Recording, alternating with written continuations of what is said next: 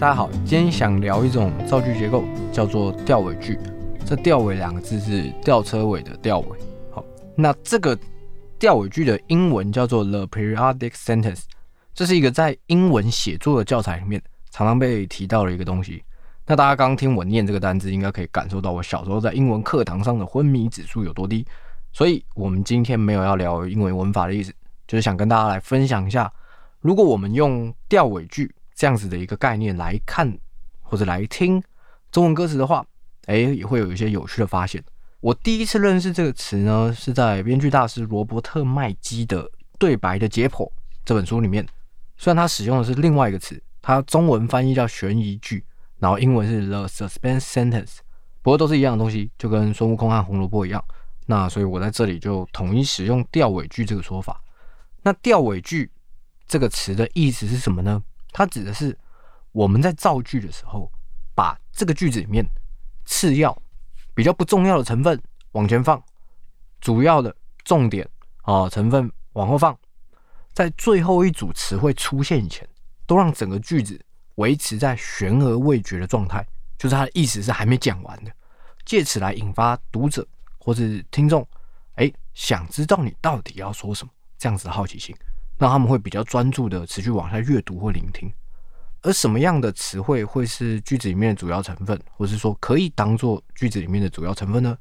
虽然这得看作者的荧光笔他自己画在哪里，不过大体来说，通常会是可以提供更多资讯的动词跟名词。举例来说，人名啊，它是一个很好的例子。人名就常常会是我们在一个句子里面想要强调的重点。图腾乐团在二零零五年发行过一首很有趣的歌，叫做《蓝天》，里面的第二段主歌，他写了的歌词是这样的。他歌词写说：“我们来做个朋友，请你先报出自己的名字。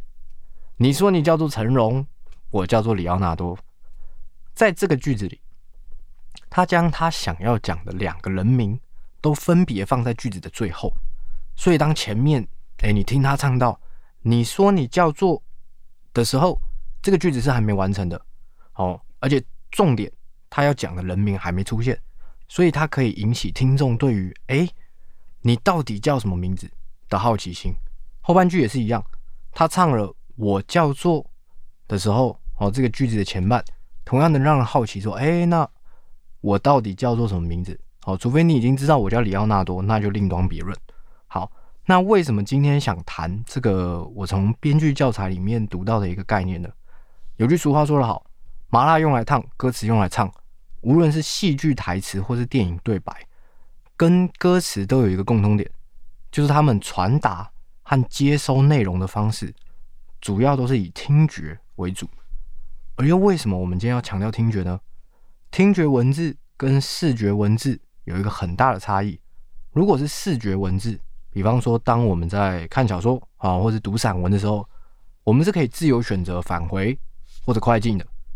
比方说。当我读到了一个极其冗长而且困难的句子，我可以立刻回头重读一遍，直到我能完整的理解这个句子他想要讲的意思为止。例如，我们小时候在做阅读题组的时候，呃，如果时间足够，我们就可以反复的重新去阅读同一个段落，直到跟出题老师建立天人感应，猜中了连作者都不知道的文本内涵为止。又或者，当我们读到很枯燥乏味或者无关紧要的内容的时候，我们可以有意识的主动忽略很多细节，只拣选自己所需要的关键字词来阅读，不重要的地方我们可以自己跳过的意思。比方说数学考卷最后一页常常会有几题被学生遗忘应用题，它也是一个很好的例子。通常呢，我们都不在乎出题老师一番苦心所安排的故事情节，例如毕业旅行啊，要分房间的到底是甲班乙班还是男生女生，哦，又或者同一个笼子里面。它装的到底是鸡或是兔子，还是鸟跟驴子？哦，通常都只是赶着看数字，赶紧写算式而已。当然，如果这个老师比较有创意一点，他带鸡跟兔子去毕业旅行，好，或者是八十只脚要猜笼子里面有多少男生跟女生，哎，这样子我们可能就不会比较有好奇心，好看一下这个故事到底哎搞什么鬼这样子。那相较于记载在书面上的视觉文字，听觉文字的优点跟缺点。是听众必须要按着讲话，或是演唱者所安排的语速和节奏。比方说，你们现在听我讲话这件事情，由前至后，从头到尾的接收资讯。半小时的段子就得做半小时，五分钟的歌曲就得听五分钟。开口的人说了算，听众唯一的自主意识就只有是不是要提前离场或者转台切歌而已。而因为听觉文字有这样子的特性，即使是相同含义的内容，就是这两个句子，它可能要讲事情是一样，但是它只要每个词汇出现的顺序，哎，不太一样，它就会创造出不一样的聆听感受。所以，如何妥善的安排词汇的先后顺序，以求达到作者预期的最佳效果，就成了在琢磨语句或者我们很常讲的一个很酷的词，叫遣词用字的时候。很关键的一个环节。那接着来聊聊今天所选的曲例。我选了两首自己很喜欢，但是算是比较冷门一点的歌曲啊。有主要有两个原因，第一个就是推广一下我个人的小众爱好嘛。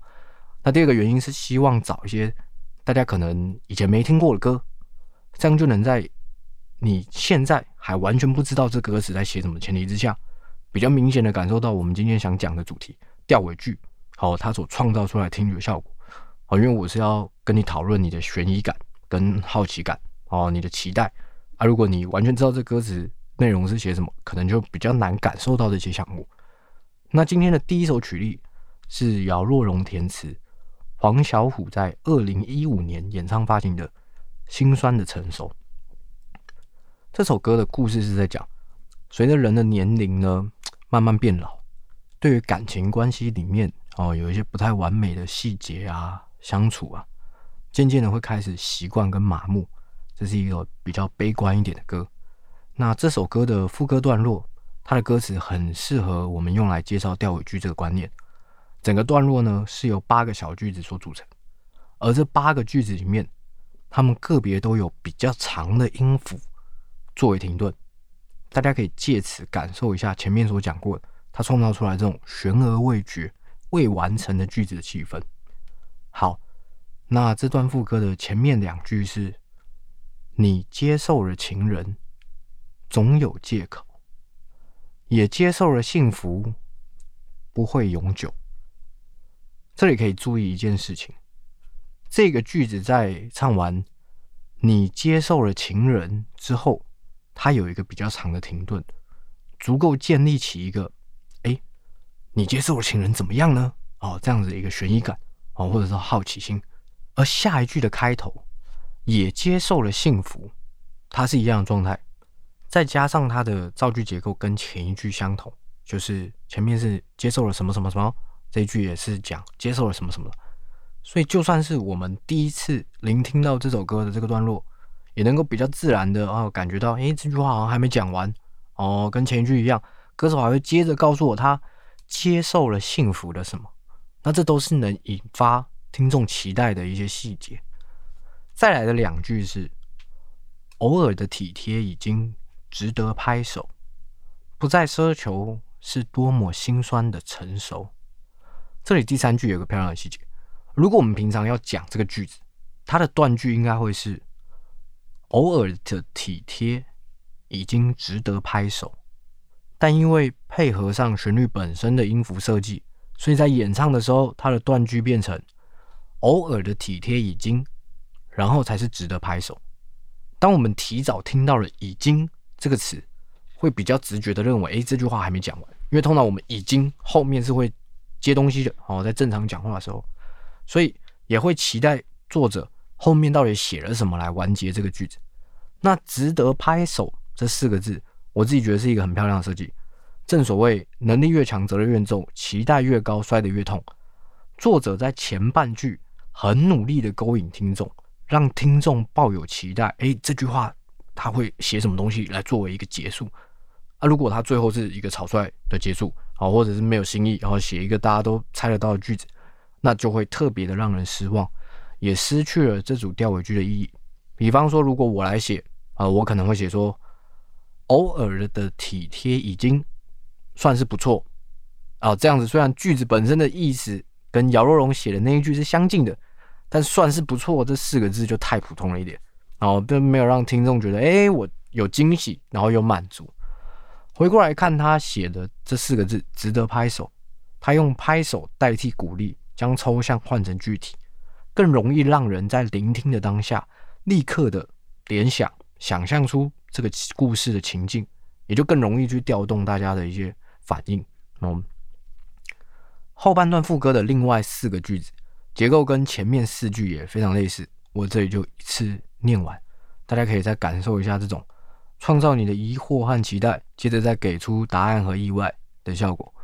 好，这四句写的是：你接受了生命总有缺口，也接受了现实从不温柔，流泪比苦笑还要痛快许多。自我安慰是多么心酸的成熟。好，那我们再往下来聊第二首曲例。这首歌同样是由杨若龙填词，啊，是林俊杰在二零一七年演唱发行的《身为风帆》。这首歌同样是非常好的范例，可以用来介绍吊尾句这种事情。像这种速度比较慢，而且演唱的音符比较少的抒情歌，更适合。或者说更需要去使用吊尾句这样子的结构来创作里面的句子，因为这种歌里面会有更多的长音符以及停留更久的休止符。如果作者没有频繁的创造悬念给听众，那就会有非常多让人觉得，呃，OK，好了，我觉得听到这里就够了，我要转台的空间。哦，毕竟耐心跟注意力对这个时代来说都是奢侈品。那我们要很审慎的对待这件事情。这首歌的内容是说，我们就要像风帆一样，去漂流，去闯荡，保持勇敢，去经历一切的好坏冷暖。那刚刚心酸的成熟，我们介绍副歌。这首身为风帆，我们就来聊聊它里面的两段主歌。第一段主歌呢，分成四个小句子，全部都是用偶尔做开头去造句。那这一整段的内容是。偶尔只能够转弯，偶尔必须抢滩，偶尔微笑看海洋多宽，偶尔沦为瓶中船。所以，我们也能想成这是一个偶尔只能够怎么样怎么样，偶尔必须怎么样怎么样，偶尔微笑看什么什么，和偶尔沦为什么什么的填空题或是造句练习，而这些可以挖空。让人填入名词或是动词的位置，其实就是在歌词里面我们很常聊到的韵脚的位置。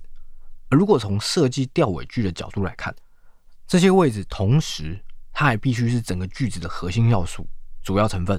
哦，所以在选择这些词汇的时候，就得同时去思考押韵，还有这句话重点这两件事情。如果词汇选得好，那就能借由押韵。它所带来的声音效果，让每个句子的结尾，哎，听起来更有力，而且能够彼此的去做连接。比方说，刚刚这一段所使用的几个词：转弯、抢滩、海洋多宽和瓶中船，其实就已经大致上的可以建立起这首歌的一个故事情境。而在写作各类型韵文的时候，因为韵脚位置上能选择的词汇。相较于其他的位置本来就比较有限，因为比方说你押欧韵，你总不能写一个信心在这里，哦，所以我们也可以尝试先去处理完韵脚我们要放的那个词汇，再回头去补充这个句子的其他位置，这样能够比较容易避免，哎，我想到了一个很不错的句子的前半部，但是我最后找不到一个恰当的词来完成押韵的这种困扰，也比较不会在写的过程中。偏离一开始我们所预测的主题，比方说，假设我先确定好我这个句子要讲的内容是关于真实，那我就再回头去补充，心痛比快乐更真实。好，甚至我下一段一样的位置，我可以继续用这个格式照样造句。比方说，孤单比热闹更真实，遗憾比承诺更真实，寂寞比幸福更真实，等等，气氛上、情境上都大同小异。只要我先放好了。想好了，真实这个词，其他的就比较好处理，而且比较跑不怕跑偏。又或者我今天选择的主题是花香，那我就把它放在韵脚前面，再加上记忆是阵阵花香。好，如果不想讲记忆，也可以写，比方说温柔是阵阵花香，或者幸福是浓浓花香之类的，反正跟拜拜一样，只要有花有香，其他的都好处理。很多歌词会像这样，把重点放在句尾，尤其是如果你的歌名它本身就是你的主题的话，那更是我们一定要用力的强调。比方说，何必寻找所谓的天堂？我曾拥有你，想到就心酸。我给你最后的疼爱是手放开，或者人类的心是个无底洞，等等这些例子。那这是一个简单上手，而且效果挺好的一个写作方法。当然有反过来，哎，我把重点放在开头的，那这一点我们之后再找机会聊。好，回过头来继续说《身为风帆》这首歌，它的第二段主歌，这是我们换一个方法，我想一次念完这四句，但是我将它的句尾的那个词啊，也就是韵脚的位置挖空格。哎，换一种方法让大家感受一下这种悬而未决的状态。那这四句分别写的是：得到用失去，好，这里有个空格。然后固执用痛，好，还有一个空格。甜酸总轮流，嘿，这里有四个空格。苛求圆满，三个空格。